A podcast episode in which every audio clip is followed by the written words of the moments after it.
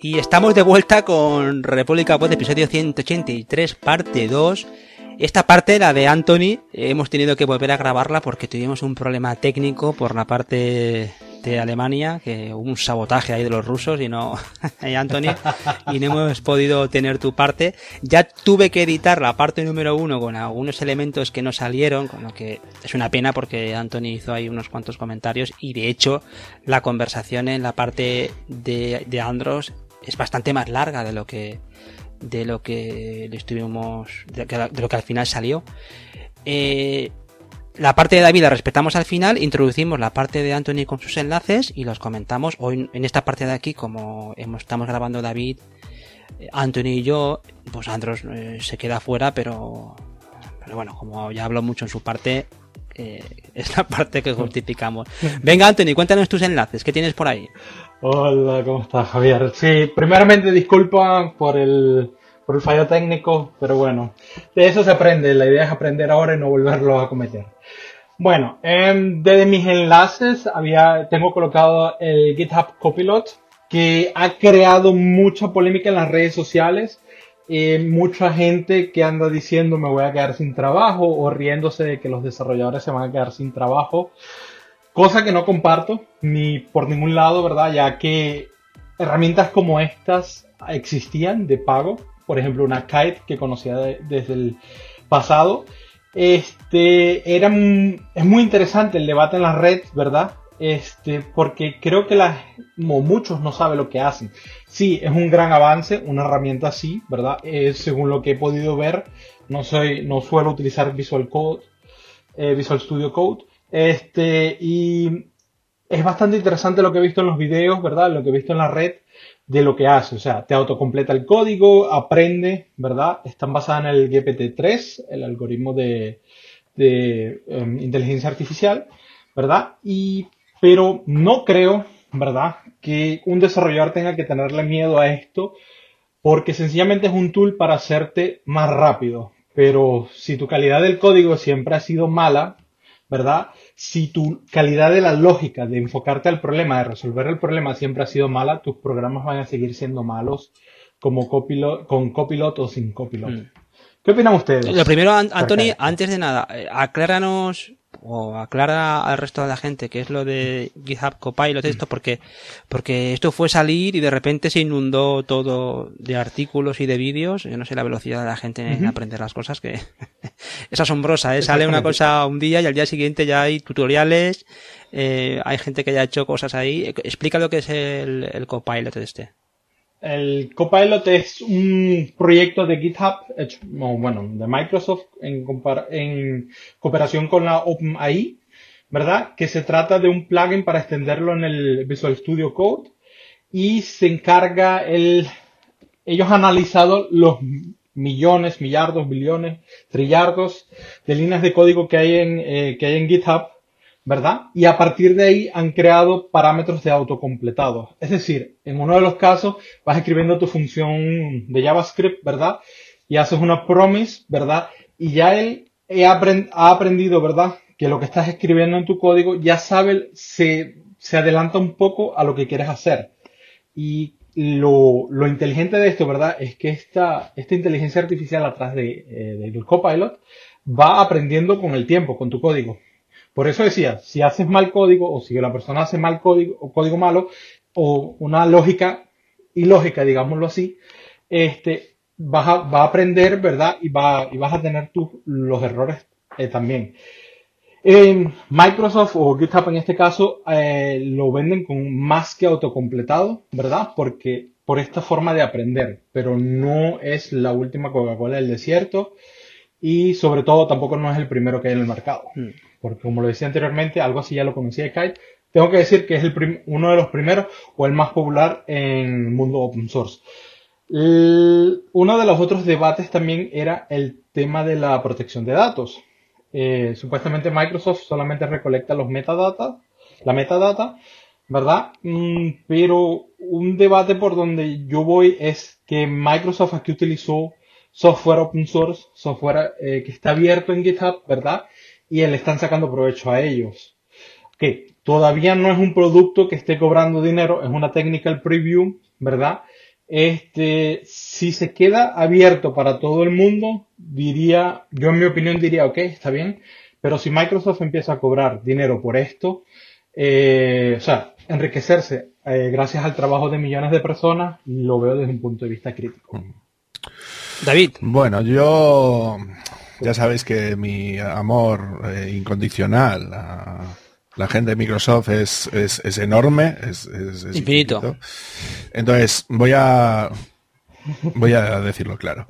Microsoft aprovechándose del open source y el software libre para beneficio propio, inicialmente dándote algo gratuito para luego captarte y tenerte dentro de su ecosistema. ¿Esto a qué me suena? Windows. Entonces, ¿qué es lo que intento decir? Eh, ¿Yo me fiaría de lo que hace Microsoft? Ni un pelo. Luego, por otro lado, eh, se supone que esa inteligencia artificial que han entrenado, eh, la han entrenado con todos los repositorios libres que están subidos dentro, dentro de GitHub, utilizando parte del algoritmo de GPT-3, como bien ha dicho, como bien ha dicho Anthony. Y ahí es donde tenemos un, problema real bastante importante, ¿no? Entonces creo que es un problema bastante grave confiar en Microsoft para que haga cosas en favor de, la comunidad, ya no del software libre, sino de la comunidad de desarrolladores. Luego, hay un par de detalles que me resultarían interesantes de este aspecto, que sería, vale, tú se supone que estás generando código en base a una inteligencia artificial, que esto conceptualmente mola un montón, no sé si habéis leído el libro de William Gibson, eh, El neuromante, pero tiene un concepto bastante similar, donde tú lo que eres es, bueno, el protagonista es un cowboy, que sería un hacker de, dentro del ciberespacio, contratados por grandes compañías, ¿no? Para hacer intrusiones en los servidores de otras compañías para robar propiedad intelectual, ¿no? Entonces, en este caso es algo parecido a eso, ¿no? En el caso del libro es una inteligencia artificial de un, de un cowboy muerto cuya conciencia termina dentro de una inteligencia artificial al cual le encargas hacer las cosas que no eh, te apetece hacer o no quieres hacer o son tediosas de hacer, ¿no? Entonces sería como la evolución de los CLI o de los CLI, ¿no? que son estos que nos generan código, ¿no? Para facilitar el, trabajo teóricamente a los, a los programadores, ¿vale? Em, entonces creo que en este caso eh, yo no confiaría en lo que ellos van a hacer y luego me preocuparía bastante porque claro, tú se supone que este algoritmo no solamente se basa en lo que en lo que ellos han entrenado dentro de Jija, sino que tú luego le puedes dar recomendaciones al algoritmo para que se vaya nutriendo, es decir, que es como que tú le vas ayudando a que se vaya entrenando, ¿no? Entonces, claro, que todo esto esté bajo la propiedad intelectual de Microsoft y de OpenAI, pues me preocupa. Porque si todos vamos a aportar para que Microsoft y OpenAI ganen pasta, pues yo no sé hasta qué punto no tendría luego que revertir a la comunidad de manera gratuita a la hora de hacer las cosas. Y no vamos a darle nuestra propiedad intelectual de entrenamiento de manera gratuita global a un algoritmo de inteligencia artificial para que luego Microsoft, como siempre, se eh, nutra y se gane beneficios con su con el conocimiento global de todos, ¿no? Entonces creo que esto es peligroso y yo no confiaría en una compañía privada para hacer esto, ¿no? Y más cuando es una compañía como es OpenAI, que ni siquiera tiene los modelos públicos, ¿vale? Donde ni siquiera sabemos cómo está hecho por dentro, o sea, vale, están enseñando las cosas, ¿vale? Esto funciona así, guay, perfecto. Pero son de come, ¿dónde está el modelo? Es decir, yo lo puedo tocar en algún sitio, lo vas a publicar en algún sitio y tal, ¿no? Entonces, claro, esto va muy, muy en pie en el caso de que OpenAI eh, abrió y dejó de ser una fundación sin ánimo de lucro a una fundación de lucro pequeño, ¿vale? Que fue cuando consiguió que un montón de empresas consiguieran poner pasta dentro del proyecto porque, claro, ellos esperan tener un retorno de esa inversión que se supone que están haciendo. Entonces, claro, yo no me fiaría porque, al fin y al cabo, repito, les estamos ayudando a entrenar un algoritmo del cual nosotros no nos vamos a beneficiar realmente. Si realmente quieren que esto funcione bien, lo que tienen que hacer es que lo, que lo abran, es decir, que digan cómo lo han hecho, cuáles son el algoritmo que tiene, cómo funciona a nivel de inteligencia artificial por dentro, cuál es la arquitectura que tiene y que publiquen todo ese modelo y el código que han hecho para poder generarlo, que es lo que tendrían que hacer si realmente quieren aportar no solamente a que la comunidad tenga acceso a ese conocimiento y tal. ¿Lo va a hacer Microsoft? Pues lo dudo. ¿Lo va a hacer OpenAI? Lo dudo bastante. Entonces, bueno, mi opinión es negativa al mm, respecto. Sí, OpenAI está, está eh, le, dieron una inyección de dinero desde Microsoft. Eh, un, tema también a tratar es em, qué tipo de, o sea, leer las políticas, ¿verdad? De todo esto, porque una, un debate también que se abrió, ¿verdad? Eh, el link al debate lo colocamos en, en las notas, ¿verdad? Es si utilizas esta, esta inteligencia artificial para generar tu código, ¿de quién es el código? ¿Es tuyo o de la inteligencia artificial? Lógicamente es una discusión que no le tengo, no le veo ni pies ni sentido, ¿verdad? Porque eso es lo mismo como que si utilizaras IntelliJ o alguna, algún IDE, ¿verdad? Y te vengan a decir, el código es mío porque utilizaste mi producto para crearlo. O sea, eh, es, una discusión que en mi punto de vista no tiene, no tiene cabida en ningún lado, pero habría que tener, seguir esto un poco más de cerca para ver qué pasa y que, o sea, con qué sale Microsoft y OpenAI eh, eh, acá mismo. Mm, fijaros que nosotros estamos grabando esto, como explicaba antes, con unos días de diferencia. Desde que tú lo comentaste el sábado pasado, que es cuando grabamos el primer intento de grabar esta, esta sección de radar, el, ya han pasado cosas. Lo primero que ha pasado, estuvimos hablando de muchas cosas, pero lo primero que ha pasado es que, eh, o lo que yo he visto recientemente es que Microsoft ha contestado a un desarrollador eh, soporte indicando precisamente eso, que, que, que, pueden utilizar el código eh, alojado en GitHub con eso para, ese fin y que es una decisión unilateral de Microsoft. Es como aquello de cuando ya alojas algo, pues, por ejemplo, en los servidores de, Facebook o, o de Google, ellos pueden utilizar todo eso para iniciar una serie de tareas que están fuera de tu, de tu, por así decirlo, de, tu gobierno. Ya no tienes la posibilidad de, de, de retractarte siempre que utilices sus servicios. Es un dato interesante y responde a lo que comentábamos el, la semana pasada con respecto a qué pasa con el código, todo ese código, todo eso, como tú decías, esa cantidad de millones de líneas de código que le viene muy bien o le ha venido muy bien a Microsoft para desarrollar este tipo de tecnologías. Y otra cosa que comentábamos la, semana pasada y que creo que también es importante destacar es que eh, llega un momento en el que este tipo de tecnologías, este tipo de, de desarrollos están en manos de cuatro. O sea, eh, una es Microsoft, la otra es Google, los chinos por su parte, o sea que llega eh, esto ya está en manos de se, queda muy lejos o no sé por dónde puede venir no sé si vosotros tenéis información con respecto a eso o algún conocimiento de por dónde puede venir una respuesta más open source a, este tipo de, tecnologías es que existe. Ah, ¿quién, o sea tecnología open source seguramente sí existe verdad hay que estar un poco claro ahora todo esto de la, de la inteligencia artificial, ¿verdad? En el mundo open source está muy en pañales, ¿verdad? En el mundo de enterprise también está en pañales, pero claro, si tienes un par de millones, ¿verdad? En el, en el bolsillo izquierdo y tienes otro par de millones o millardos en el bolsillo derecho, ¿verdad? Y si lo inviertes en un proyecto de esto, claro que el avance tecnológico va a ser muy rápido y muy grande en, en poco tiempo. Una cosa, ¿verdad? Quien nos conoce a David y a mí de Informe Nube, ¿verdad? Nosotros somos del Team GitLab. Em, yo, yo particularmente no conozco una empresa, ¿verdad? Más open source que GitLab, ¿verdad? Empresa como tal que tiene, que gana dinero. Incluso hasta los contratos de los trabajadores, ¿verdad? Digamos, sin, lo, sin, la, sin los datos privados, se consiguen en repositorios de GitLab y si uno quiere hacer un cambio puede hacer un, un merge request. Quien no esté de acuerdo con esta, eh, con esta decisión de Microsoft, yo no la conocía hasta el día de hoy. ¿Verdad? Este, yo les aconsejaría cámbiense a GitLab. Si todavía no le tienen mucha confianza, GitLab es open source y además que es libre, se puede utilizar, instalarlo, eh, cada persona lo puede instalar y utilizarlo el mismo en sus propios servidores. Y comentando esto que, eh, que decía Javier, me parece una patada en los huevos que venga Microsoft y te diga el código está en GitHub, por eso yo lo utilizo como me venga a placer.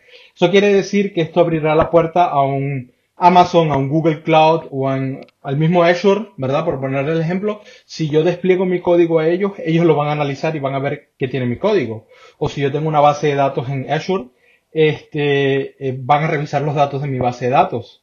O sea, es una, una respuesta muy sí, yo creo que en ese aspecto lo que cabría preguntar es si el hecho de que el código esté en repositorios privados de GitHub, si han tenido en cuenta eso o no, sería todo un detalle.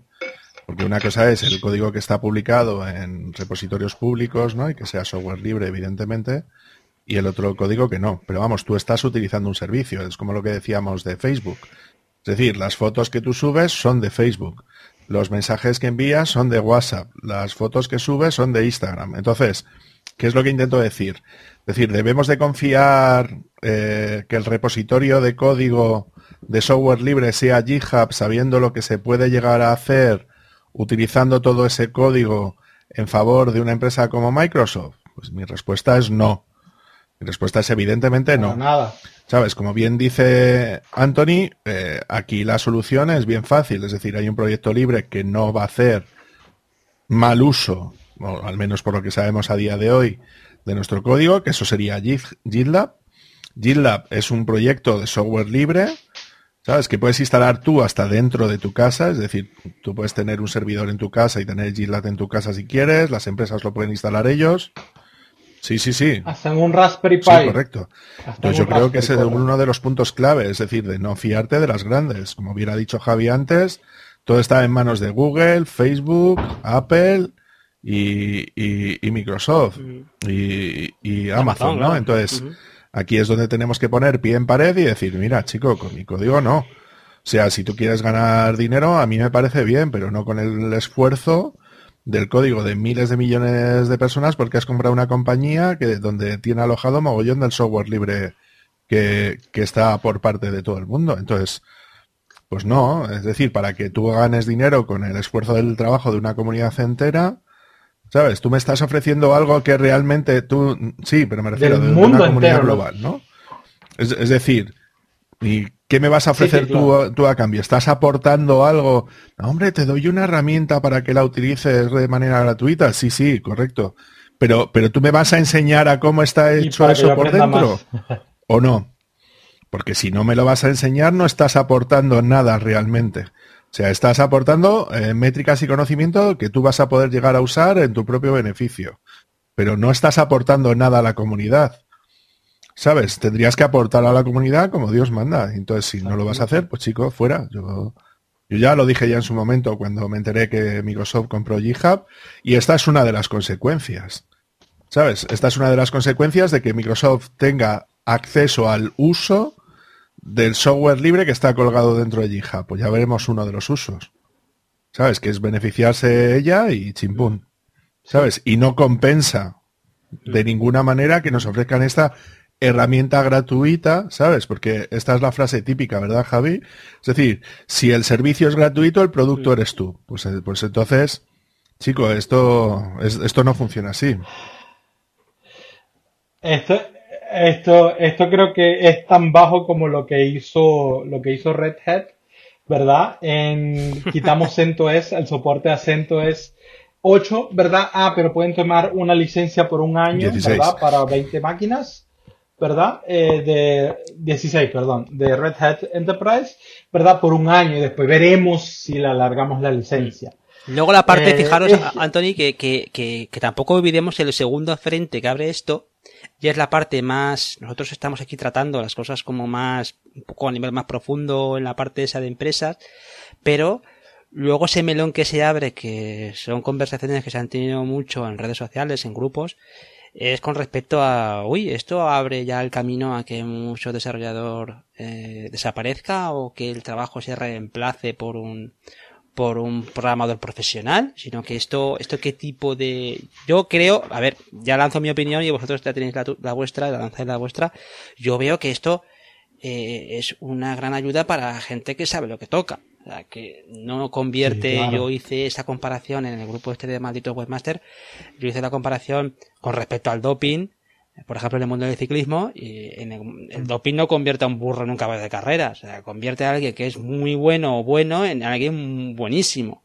Pero no creo que esto haga que una persona con poco conocimiento práctico y teórico con respecto a la programación lo haga, vamos, lo haga un, un Linus Torvalds.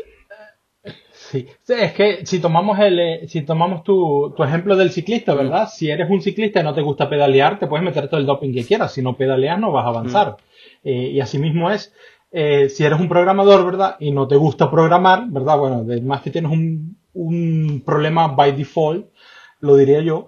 Este, pero si no, no te gusta analizar, meterte en el problema profundo y buscar la solución lógica a tus problemas, ¿verdad? Este, Copilot no te va a quitar ese trabajo.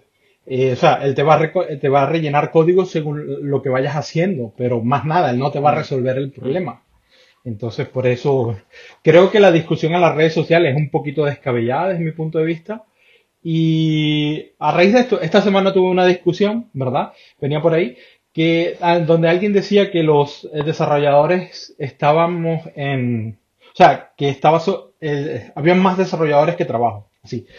Eh, no sé si la persona con que discutimos en Facebook de React en, en, Latinoamérica, ¿verdad? Bueno, no discutimos, intercambiamos palabras, todo muy respetuoso. Si escuchas el podcast, ¿verdad? Te lo digo aquí mismo, no. En todo el mundo hace falta desarrolladores, y más en países industrializados como en Europa, ¿verdad? Aquí en Alemania no se consigue, y los cálculos, estamos hablando de medio millón de desarrolladores que hacen falta. Sí, yo quería poner encima de la mesa otro detalle, porque decís que no, que no solamente va a ayudar a aquellos fuera de serie, ¿no? Para que sean aún mejores. Porque creo que hay un uso que no está contemplado ahora mismo, pero creo que es importante para una tecnología similar a esta, que no digo esta, ¿vale? Yo no recomendaría esta. Pero para una tecnología similar a esta sería el tema de, de la enseñanza o del aprendizaje. Es decir, si tú estás aprendiendo un determinado lenguaje de programación del cual conoces poco, sí puede ser una ayuda a alguien que está empezando. Es decir, si yo, por ejemplo, estoy viendo, por ejemplo, eh, estoy creando una clase y que me ayude a definir una función hecha de una determinada manera con un código que aunque sea genérico, le puede ayudar a esa persona a hacer las cosas, pues está bien, ¿no? Esto lo, lo, estaba comentando ayer. ayer justo estuvimos grabando un Fuentire, un formador en tiempos revueltos, y entrevistamos a un profesor universitario de la Universidad de Granada, ¿vale? Y lo que él me decía era que, pues eso, que él no entendía ciertas cosas, pues como que se hiciera un examen práctico en la universidad de la carrera de informática en papel. En papel. Claro. Entonces, esto es como si vas a hacer un examen de matemáticas y no te dejan llevar la calculadora, ¿no? Entonces, podría llegar a ser en un determinado momento interesante que alguien que está aprendiendo no solamente tenga acceso a un ordenador, sino que le ayude a poder gestionar todo este tipo de cosas, añadiéndole código con aquellas cosas que todavía no entiende del todo bien y tal, pues podría ser interesante, porque ese código, aunque pueda ser de baja calidad, porque son cosas relativamente fáciles de hacer, ¿no? Pues si yo, por ejemplo, estoy haciendo una clase y estoy intentando añadir un elemento a un array en TypeScript y no sé cómo se hace, pues a lo mejor estaría guay que me pudiera generar ese código que yo desconozco y decir, ah, coño, ah, o sea que se hace así, tal, ¿no? Es decir, como una ayuda al aprendizaje podría estar interesante, ¿no? Y sí, sí, sí perdona, Anthony, tira, tira. Eh, eso, eso yo lo, eso yo lo, se lo juntaría una, como un pequeño de, un pequeño tutorial, ¿verdad? Por ejemplo, te da la explicación, te rellena el código y te da la explicación, qué fue lo que hice aquí. Algo así sería excelente y para, para enseñar y para ayudar a personas que están aprendiendo a programar, ¿verdad? Sería algo de puta madre. Además, sobre todo para evitar ese, ese tirar la toalla, ¿no? O esa sensación que muchas veces tiene la gente que esto le supera, o, no, no, le pasa o nos pasa a muchos, ¿no? Eh, ves en una cosa que es, se te hace bola, dificultad y, ya dices, esto no es para mí. En cambio puede ser una curva más plana si hay una ayuda con respecto a eso, eso es verdad. Eso es un detalle también muy interesante. O sea que todo este tema este de, de, como todo en la vida, pues tiene sus pros, sus contras, habrá cosas que sean inesperadas con el tiempo, creo que no, no, lo apreciamos como, como tal, pero con el tiempo pues tiene beneficios secundarios que, que no esperábamos. Con lo que... Será interesante ver esto del, del copilot como, como avanza. Mm. ¿Avanzamos hablando de avanzar con el radar de, del amigo, Anthony? Sí, claro. Em, por ahí tengo un framework de, un framework, sí, llamémoslo así, de Python, ¿verdad? especialmente creado para REST APIs se llama Fast API, ¿verdad? es de un desarrollador latinoamericano de Colombia. Eh, este es muy, me parece muy interesante, ¿verdad? Porque la facilidad y la rapidez con que logras montar un una aplicación REST API, ¿verdad? Incluyendo que te viene con este Open API eh, Documentation o el Swagger, ¿verdad? Eh, que te viene te viene, te viene, te integra también todo lo necesario para conectarte a una base de datos relacional como MySQL o Postgres, ¿verdad? O para un MySQL. Este, y para conectarte a una MongoDB y todo esto, ¿verdad? Me parece muy interesante. Yo lo estoy utilizando en un proyecto personal a modo de, juego y aprendizaje, ¿verdad? Sí. Y este, me parece increíble la rapidez con que eh, con que logras tener resultados lógicos, ¿verdad? Que te funcionen, que guardas un formulario en la base de datos, lo, básico, ¿verdad? Pero la rapidez con que vas logrando esos resultados y vas completando, digamos que la etapa de lo que te propusiste crear, te da, te da ganas de, seguir trabajando en ello. Hasta ahora, claro, he conseguido problemas donde me voy a dormir y digo, ah, como por culo.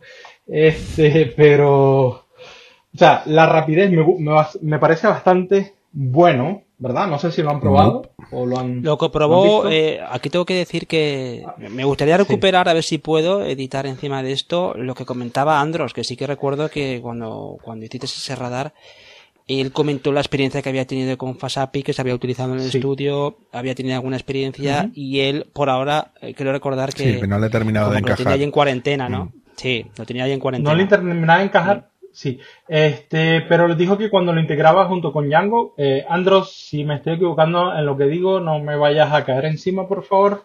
Este, que con la integración con Django, verdad, era muy, era muy bueno y se podían hacer muchas cosas, pero que no le terminaba de convencer. Sí, yo recuerdo que dijo de que le, gustaba todavía la capa de res de, de Django la consideraba actualmente un poquito superior a lo que es FastApp y también es porque él tiene un conocimiento muy amplio sobre, sobre Django. Entonces, claro, si compara las dos cosas, pues a lo mejor cree que el otro está pues un poco verde o no está del todo bien, ¿no? Yo te... Sí, la conozco porque la estamos gastando en el estudio. Eh, resulta que nosotros estamos muy metidos con el desarrollo de Django con, eh, con REST Framework, que es justamente el API REST Framework, que es para unir esas dos piezas.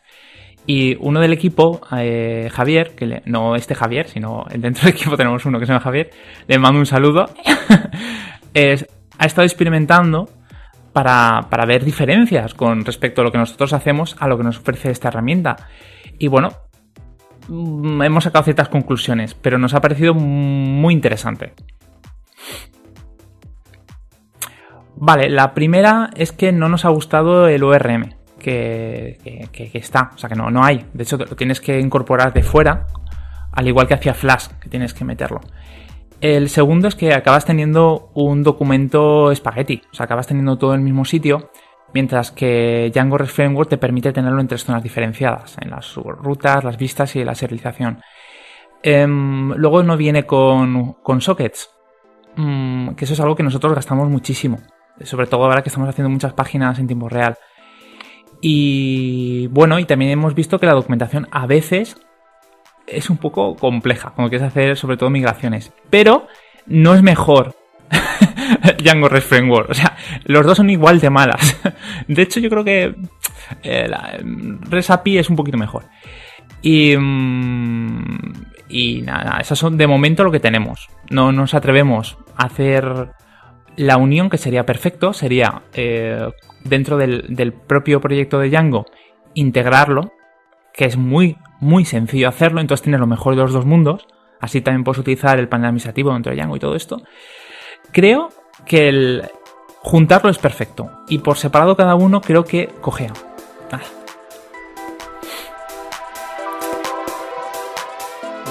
Eh, también tenemos que tomar en cuenta, ¿verdad? Que este, apenas este Fast API, eh, creo que ni siquiera está en la versión 1, ¿verdad?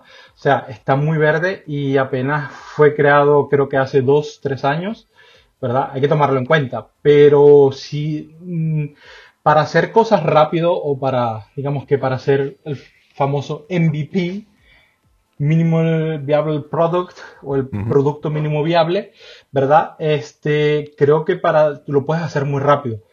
Eh, y es la experiencia que he tenido, ¿verdad? Con esto. Lo recomiendo y quien tenga tiempo y ganas de aprenderlo, bienvenido. O sea, aprendiendo alguna tecnología o framework nuevo, no se pierde nada. Al menos del poquito tiempo que se invierte, que desde mi punto de vista no es perder el tiempo, sino invertirlo. Fantástico. ¿Más cosas?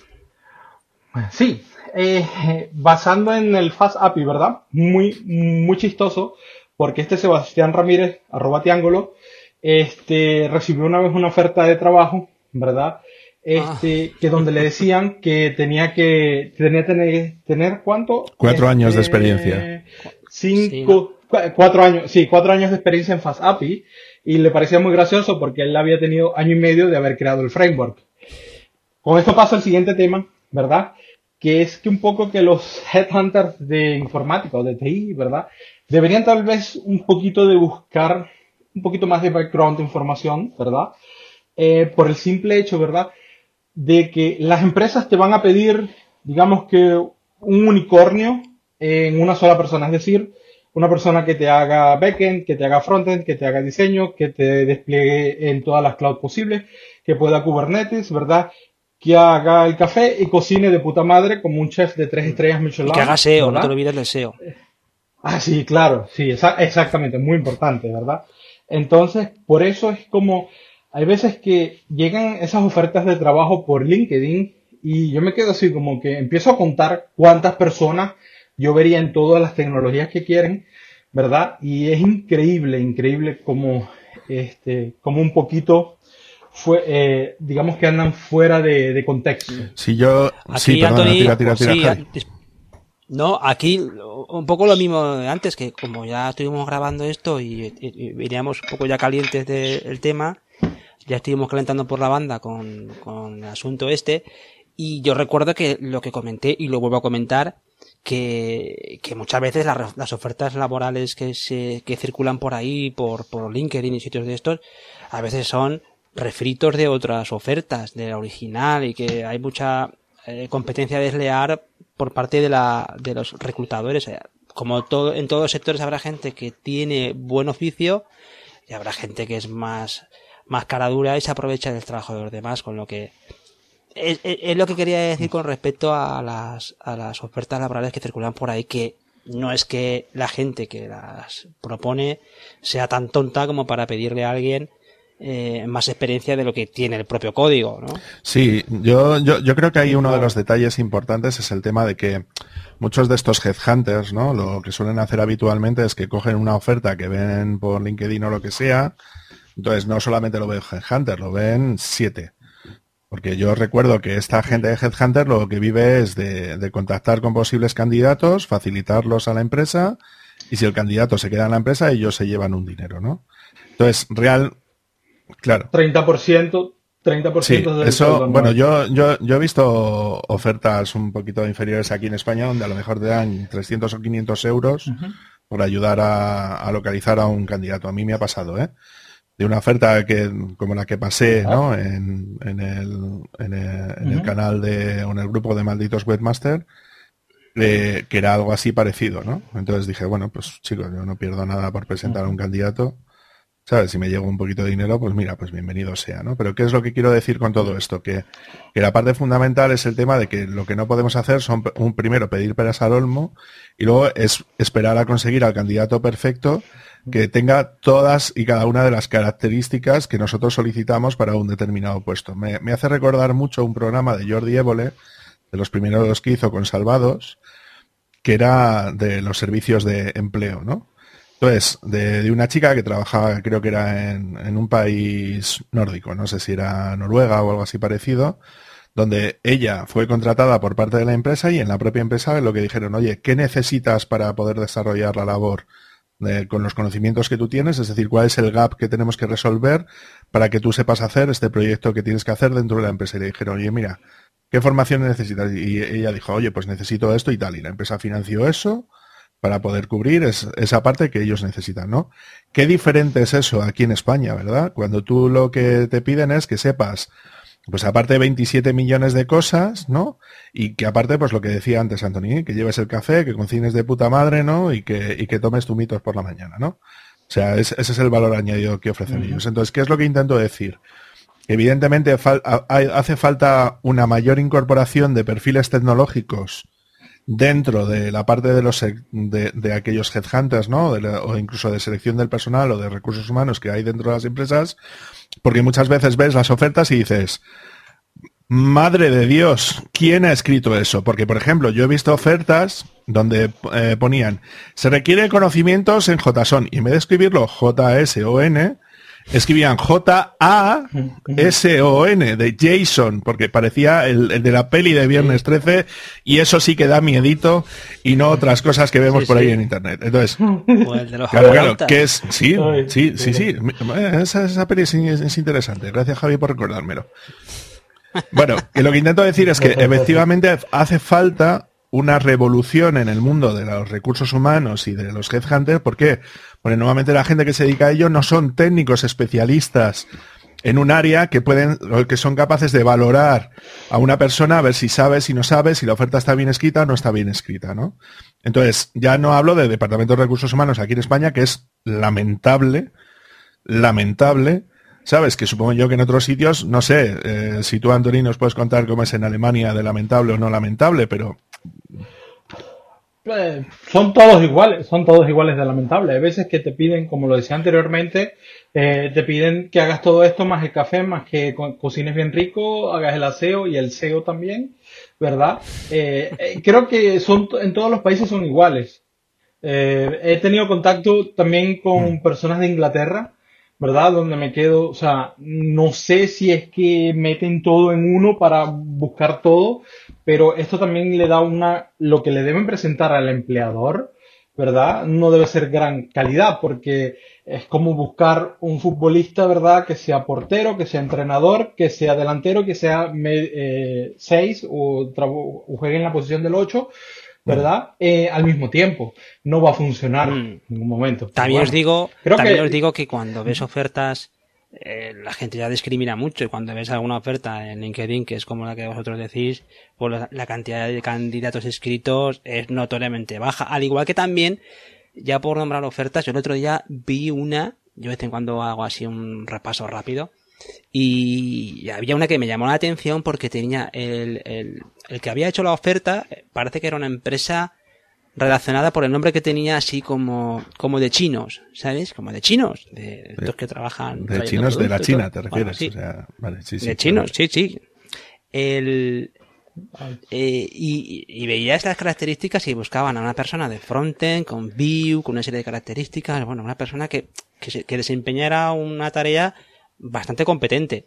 Y tú ves el rango salarial y es que había mil euros. Y dices, bueno, mil euros para una persona que hace un trabajo competente en ciertas tecnologías, es que es de risa, porque ¿a cuánto está el salario mínimo en España actualmente? Eh, a ver, el sueldo mínimo ahora mismo está en 950 euros, pero voy a, voy a meter otra, otra cuñita. ¿Cómo me jode ver una oferta de trabajo y que no me digan el rango salarial? Es decir, que no, que no, que no, que no. Pues más jode más que te lo digan y que sea tan, ah. tan de chino, nunca mejor dicho, ¿no? Porque esos eran Sí, sí, pero que lo que te decía, Javi, o sea, una de las cosas que yo no entiendo bajo ningún concepto, a ver, yo como senior, es decir, yo veo una oferta donde me piden, tengo que saber Vue, tengo que saber Django, tengo que saber desplegar, tengo que saber DevOps, tengo que saber no sé mm. qué, y no me digan ni lo que voy a cobrar, ah, que no hace falta que me digas, oye, te voy a ofrecer 35k o te voy a ofrecer 40k al año, ¿no? Pero chicos, dame un margen. Dame un margen de decir, oye, pues vas a cobrar entre 25 y 40. Y digo, bueno, pues igual se puede negociar, ¿no? Ahí está esa discriminación. Por, eso mismo, pues es justamente eso, ¿no? Ahí la gente discriminaría enseguida. Oye, mira, este está ofreciendo eh, cuatro duros, pues discriminas y no sigues interesado en la oferta. Por eso es verdad que esa, claro, Javi, pero si no te lo dice, ya marca Claro, ¿cómo, lo, puedes pues decidir? Porque a lo mejor es que es que por política de la empresa no decimos los sueldos, chico.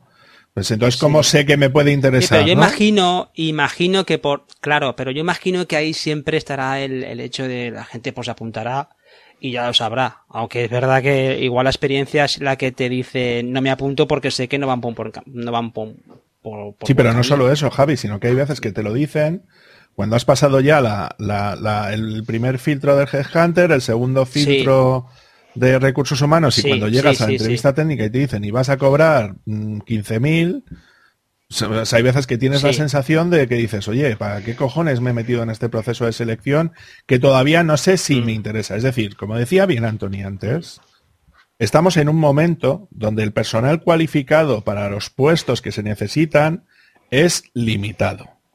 ¿Correcto? Entonces, si yo, por ejemplo, ya estoy trabajando para otra empresa y tú me quieres a mí porque se supone que tengo una capacitación, no es alguien que acaba de salir de la carrera y que precisamente eh, no ha demostrado nada todavía, que eso es otra de las cosas que me jode. Que es que es que tú todavía no has demostrado nada. Digo, chicos, llevo trabajando 20 años en este negocio. Yo a ti no te tengo por qué demostrar nada. Si me quieres, me quieres. Si me quieres por el sueldo que me puedes decir, me parece estupendo. Pero lo que no voy a soportar es que tú me digas que es que tú en mi empresa no has demostrado nada. No, no, perdona. Yo llevo en este sector no sé cuántos años o lo que sea. Trátame como un puto ser humano. Es decir, si yo me quiero mover a tu empresa, para empezar, yo, yo necesito saber toda esa información. Ya no solamente qué, qué, qué labores son las que tengo que hacer o qué tecnologías son las que tengo que manejar, sino dime un puto random de sueldo para ver si me interesa o no de primeras. Porque lo que no es lógico, o, lo, que a mí no me entra dentro de la cabeza, es que tú quieras captar talento, que las grandes empresas se hartan de decir esto, ¿vale? Y ni siquiera traten a la persona potencial de que quiera poder trabajar con ellos como algo normal. Yo cuando voy a comprar un producto necesito saber el necesito saber el precio para ver si me lo puedo permitir o no. Precio. Pues en, en, cuando yo estoy eh, actuando como una persona que quiere empezar a trabajar en un sitio, dime más o menos hasta dónde estás dispuesto a pagar. Y si veo que me merece la pena y que me mola el rollo, pues me apuntaré. Y si no, pues no. Pero no entiendo esa filosofía de decir, no te voy a decir que te voy a pagar hasta la tercera entrevista. Yo lo siento, pero no lo entiendo.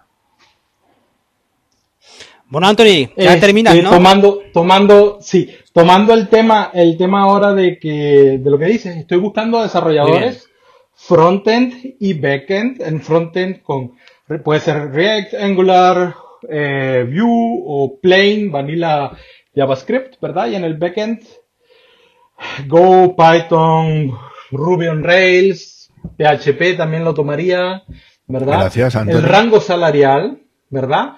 Según la experiencia va de 40 a 70 mil euros al año, ¿verdad? Eh, es un contrato fijo, lógicamente, y con este el contrato, o sea, es un contrato indefinido. Muy bien. Vale, ahora, ahora ¿qué, qué, te preguntaría yo como empleado, ¿vale? ¿Vale? Que sería, vale, ¿de qué va el proyecto en el que yo tengo que ir? Ah, no, es, de, qué va el proyecto, ¿no? sí, y qué expectativa tiene de futuro ese proyecto a la hora de hacer las cosas. De expectativa, el proyecto está completamente financiado ¿verdad? Tiene mucho potencial, no dicho por nosotros, sino por dicho por inversores, ¿verdad? Este, ¿de qué va el proyecto? Lo puedo decir por encima por cuestiones de tiempo, ¿verdad? El proyecto va a desarrollar una plataforma eh, que se encarga del tema de las pensiones aquí en Alemania, en digitalizar el tema de las pensiones, algo que es muy importante, que tiene que haber y que por, o sea, lo que pasa es que ahorita todo ese workflow, todo ese proceso, ¿verdad? Eh, es muy complicado, la gente no obtiene la información necesaria y por eso la gente deja de invertir su dinero en, para futuro, ¿verdad? para el tiempo de la pensión. Y este, por eso mucha gente no lo hace y cuando llegan a viejos, ¿verdad? Aquí se tiene que trabajar hasta los 70 años, este, no tienen dinero o no tienen mucho capital porque la vida da muchas vueltas. Entonces en el proyecto queremos simplificar todo esto, ayudar a la gente que pueda prepararse, o sea, pueda ahorrar dinero de una forma mejor en cosas, no es que van a ahorrar aquí en sistemas Ponzi, nada, no nada de eso, sino ahorrar en lo, en lo que el, Estado alemán, ¿verdad? En las cosas que ya el Estado alemán. Es decir, quitarle la complejidad a cosas que ya existen y hacerlo lo más fácil, easy peasy, ¿verdad? Que pueda hacer. O sea, un fondo de pensiones privado, es lo que te estoy entendiendo, ¿no? No es un fondo de pensiones privado, es un hub de información, ¿verdad? Para que la gente busque la información y desde allí mismo puede invertir en el fondo en los fondos que existen aquí en Alemania en todos. No es un fondo de inversión privado. o sea que sería una especie de, de rastreator de fondos de inversiones. Y no, es un poco más complejo, ¿verdad? Porque aquí no se funciona con fondos de inversiones. Esos son fondos estatales, ¿verdad? Vale. Eh, donde, donde puedes, a través de los impuestos que pagas, el Estado te devuelve dinero si inviertes ahí, eh, bajas el, eh, o sea, es como que... Sí, que bajas la cantidad de impuestos que, pagas invirtiendo en cierto tipo de cosas, como aquí en España, por ejemplo, cuando tuvo antes, en la época de Felipe González, ¿no? De que si invirtías en vivienda, ¿no? Te reducían o te deducían parte de la cuota de lo que tú pagabas de la hipoteca del, del IRPF, ¿no? Por decirlo de alguna manera. Exactamente. Eso ya exactamente. Mucho después de ¿verdad? González, ¿eh? Eh, ¿eh? No, no, no, no, no, no, no, no, eh, Eso se implantó con el PSOE. Hombre, ya, pero que duró mucho, que decir, lo quitaron hace cuatro días. Sí, pero me refiero que, que, eso es una medida que impulsó el Partido Socialista aquí en España. Sí. O sea, es lo que intento decir. Vale, lo que sí que te voy a pedir, Anthony, es que el, ¿Podrías dejar algún tipo de descripción, algún tipo de enlace a la oferta para referencia de la gente que nos escuche? Lo hago, coloco todo, lo coloco todo en las notas. Bien, o si tienes eh, Solamente para información, el audio, el audio grabó, ¿verdad? Este, ya me están llamando, sí, ya me están llamando, llamando sí. ¿verdad? Eh, tengo que ir al próximo meeting. Un saludo, muchas gracias y bueno, estamos Muy bien, Anthony, un abrazo. Bueno, pues lo dejamos por aquí, ¿no, Javi? Ahora que Anthony se ha ido, yo recuerdo que eh, David comentaste o le preguntaste a Anthony otro detalle de la oferta que era si era en remoto. Y Anthony comentó que sí, que era una oferta en remoto. Sí, correcto, correcto. Era, era una oferta que estaba allí en remoto y tal, y que podías trabajar desde cualquier parte, mientras que trabajes dentro de los horarios que ellos tengan. Claro, correcto. Mm.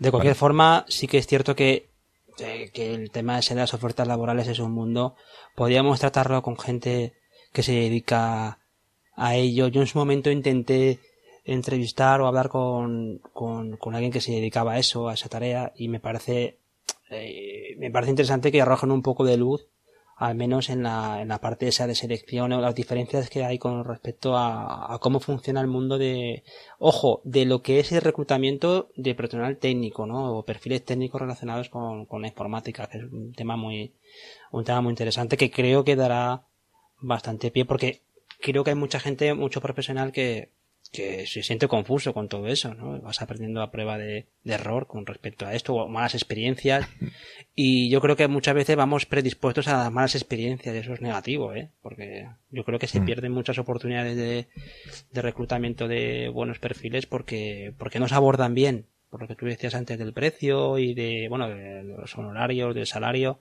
mm. no, se, no, se, no se afrontan bien. Nosotros comentábamos el otro día con respecto a esto que la coña aquella de la de la fruta fresca y todo ese tipo de historias que yo lo, lo reconozco y lo comenté en, en uno de los comentarios que hice de Vox que nos preguntaron y yo la, verdad es que reconozco que fue un comentario medio broma, medio en serio. Estoy, estoy convencido de que no todas las ofertas van tirando por ahí, sino la mayoría de ofertas son ofertas mucho más serias que eso, pero que me llamaba la atención en su momento que se diera esa puntillita en, en ciertas ofertas con respecto a, esas cosas que dices, esto no es lo importante.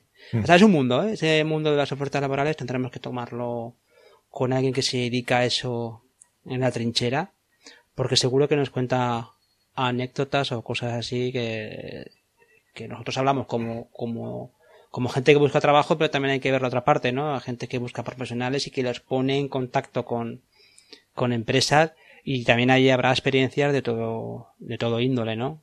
sí, yo, en ese aspecto, claro, como me toca durante mogollón de tiempo poder buscar esas ofertas y leer esas ofertas para luego hacer los planes formativos mm. para el empleo, mm. pues claro, estoy harto de leer ofertas de empleo a la hora de ver temas de ese estilo donde lo que decía Andoni es que piden piden una barbaridad, ¿no? Mm. Y, y, además que me resulta curioso que, que, claro, cuanto más profesionalizada es la empresa normalmente, más claro tienen esos distintos perfiles que comentaba Antonino. Esto es un desarrollador web, esto es backend, esto es frontend, esto es UX, esto no sé qué. Es decir, y mm. también se nota cuando la empresa es más pequeñita, pues que ese tipo de cosas o no las tiene claras o, está buscando una persona, pues eso, que finalmente pues, pues no va a encontrar, ¿no? Que es muy complicado si se pasan con los requisitos, ¿no?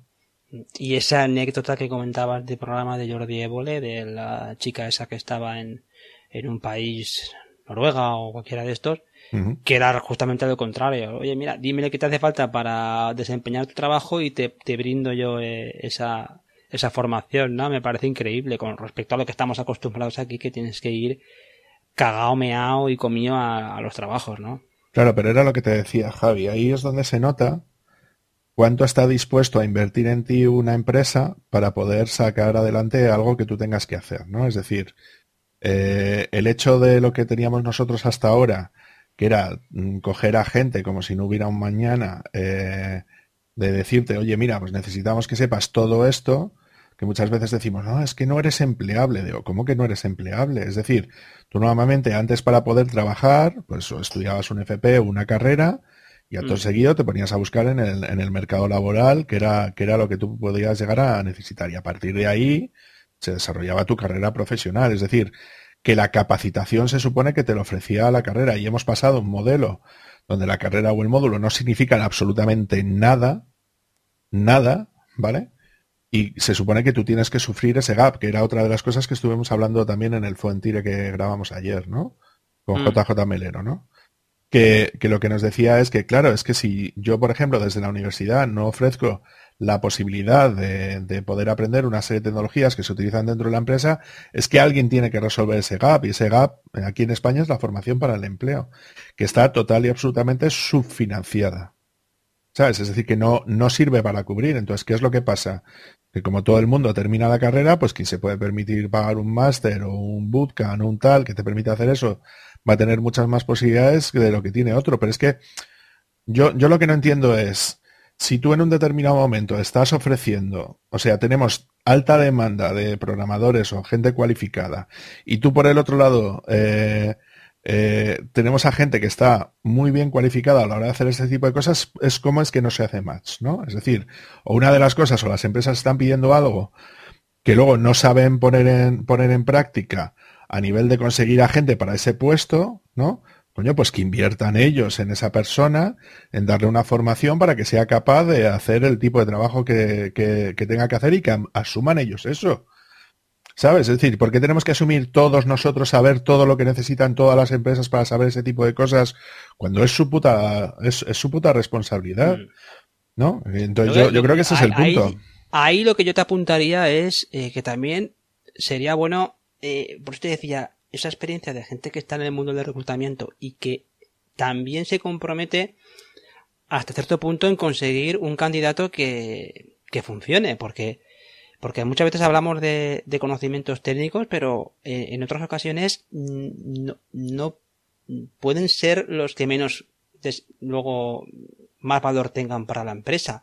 Una persona puede ser una tío, figura a la hora de de tener conocimientos de, de código, mm. de frontend, de backend, lo que sea, pero si luego no juega en equipo o si luego no, no se integra bien en la empresa porque resulta que, oye, pues cosas como por ejemplo la edad, como, cosas como que culturales, puede haber de todo, ¿eh? O sea que no debe ser fácil. Y lo único que digo es que podemos dejar eso ahí como una tarea pendiente de tratar el tema con, mm. con profesionales, con algún profesional bien. que esté en el día a día de, de, de esto Vuelvo a lanzar la caña a ver si se brinda a esta persona que está en una, en una empresa de reclutamiento de headhunters, a ver si eh, nos puede dar alguna, alguna experiencia de, mm.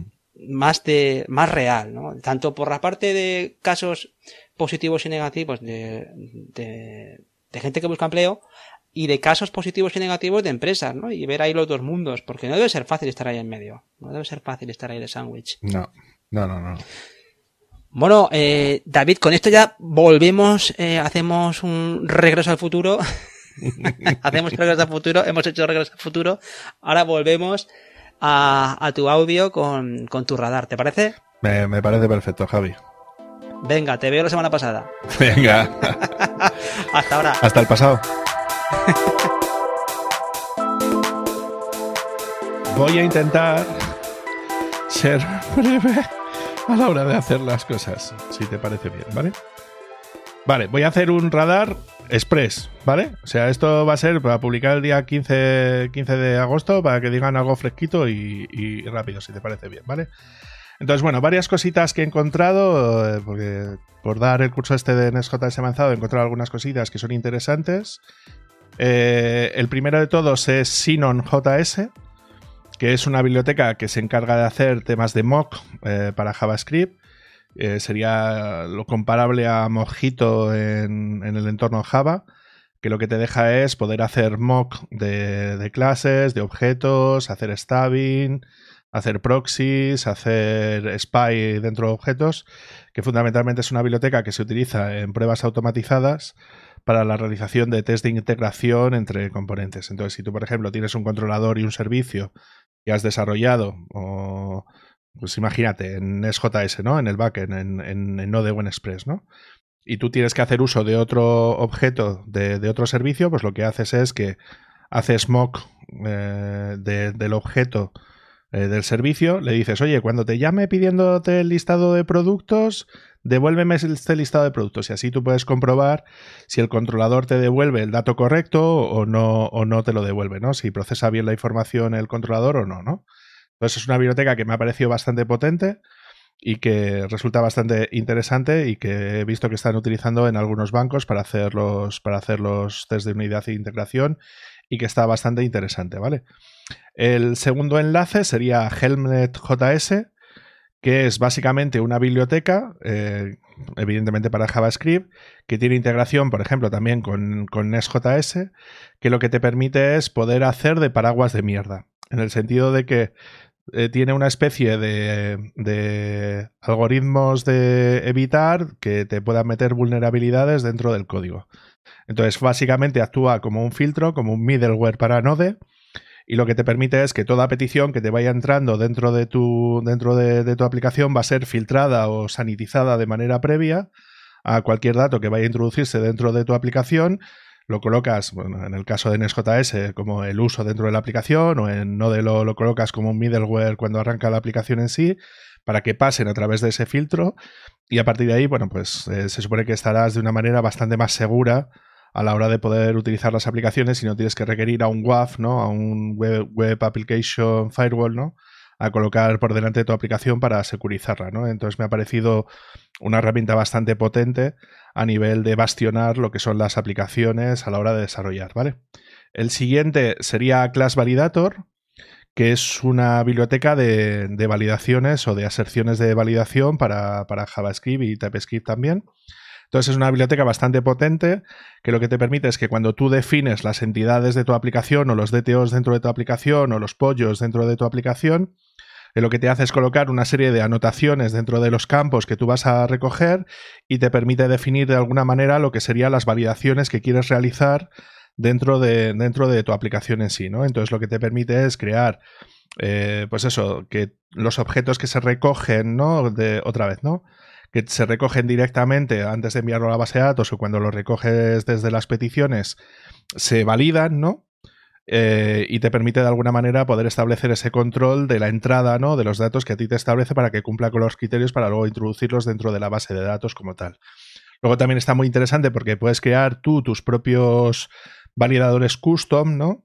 Para poder definir, bueno, pues campos que a lo mejor tú manejes y que tengan un formato especial o lo que sea que quieras mantener pues está bastante interesante porque te permite eh, poder gestionar esa, validación de esos objetos y es muy interesante, ¿vale? Otro de los elementos que también utiliza NestJS para poder funcionar, ¿vale? Y luego iba a comentar un par de herramientas para streamers, podcasters y cosas interesantes. Eh, una de las herramientas se llama Noise Torch, que es una, es una inteligencia artificial basada en PyTorch, ¿no? Que es básicamente una aplicación que lo que te hace es lo mismo que es Crisp, pero gratis. Entonces, bueno, pues está liberado con, licencia GPL y bueno, pues está bastante guay porque te permite, pues eso, poder, o sea, te crea como un dispositivo, ¿no? Que tú puedes utilizar a nivel de micrófono y que te filtra todos los posibles ruidos a la hora de hacer todo ese tipo de cosas y está bastante guapo. Y bueno, ya el último enlace que os quería colocar, que me ha resultado bastante interesante, que es un artículo que he encontrado de Benjamin Elder, eh, es del año pasado, pero bueno, como estaba buscando posibles alternativas para poder quitar lo que son los fondos, es un, es un artículo bastante interesante donde utiliza otra vez inteligencia artificial basándose en la biblioteca OpenCV, no sé si la conocéis, que es una biblioteca de tratamiento de vídeo principalmente. Entonces es un artículo donde lo que haces básicamente es escribir un programa Python basado en esta biblioteca de OpenCV, donde lo que te hace es que te, vas te va cogiendo las, las imágenes, ¿vale? Y lo que te permite es, utilizando un algoritmo que se llama BodyPix, ¿vale? Que, que, luego lo comentaré, que es un modelo basado en TensorFlow, lo que te permite es hacer el paso de cada imagen eh, recortar y que hacer una máscara, ¿no? Con lo que sería la persona en sí. Entonces le aplicaría esa máscara a un vídeo de salida y lo que te crea es una. Es como una interfaz eh, que tú, otra vez, ¿no? Lo puedes colocar en tu software OBS o lo que sea para permitirte ofrecerte una salida con el fondo que, pues, que tú le pongas. Entonces, es una herramienta que es de software libre, está basado en un algoritmo libre de TensorFlow y que, y que, pues, pues que lo podemos llegar a, utilizar y para instalar. Aquí lo que hace es eh, engancharlo con una imagen de, pues, de Docker que te hace todas las instalaciones necesarias para que lo puedas poner a funcionar y te ofrece, bueno, pues un dispositivo eh, que luego lo puedes lanzar y lo puedes utilizar para, pues eso, pues, pues como cámara, como una cámara fake, ¿no? Y que te permite hacer ese tipo de cosas. Eso, eso es mi aportación de hoy.